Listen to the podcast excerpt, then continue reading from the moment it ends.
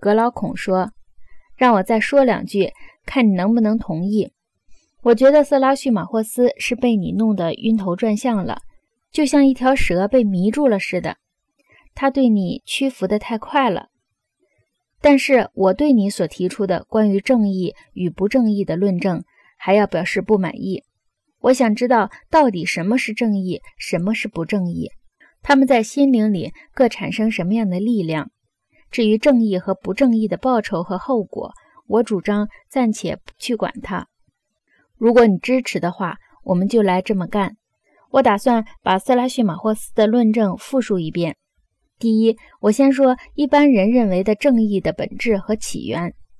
第二，我再说，所有把正义付诸行动的人都不是心甘情愿的，实在是不得已而为之的，不是因为正义本身善。而去做的。第三，我说他们这样看待正义是有几分道理的，因为从他们的谈话听起来，好像不正义之人日子过得比正义的人要好得多。苏格拉底啊，你可别误解了，须知这并不是我自己的想法，但是我马耳朵听到的却是这样的议论。色拉叙马霍斯也好，其他各色各样的人也好，都是众口一词。这真叫我为难。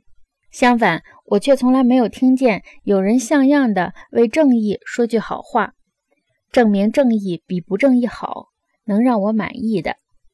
我倒真想听到呢。但是唯一的希望只好寄托在你身上了。因此，我要尽力赞美不正义的生活，用这个方法让你看着我的样子去赞扬正义，批评不正义。你是不是同意这样做？苏格拉底说：“没有什么使我更高兴的了。还有什么题目是一个有头脑的人高兴去讲了又讲，听了又听的呢？”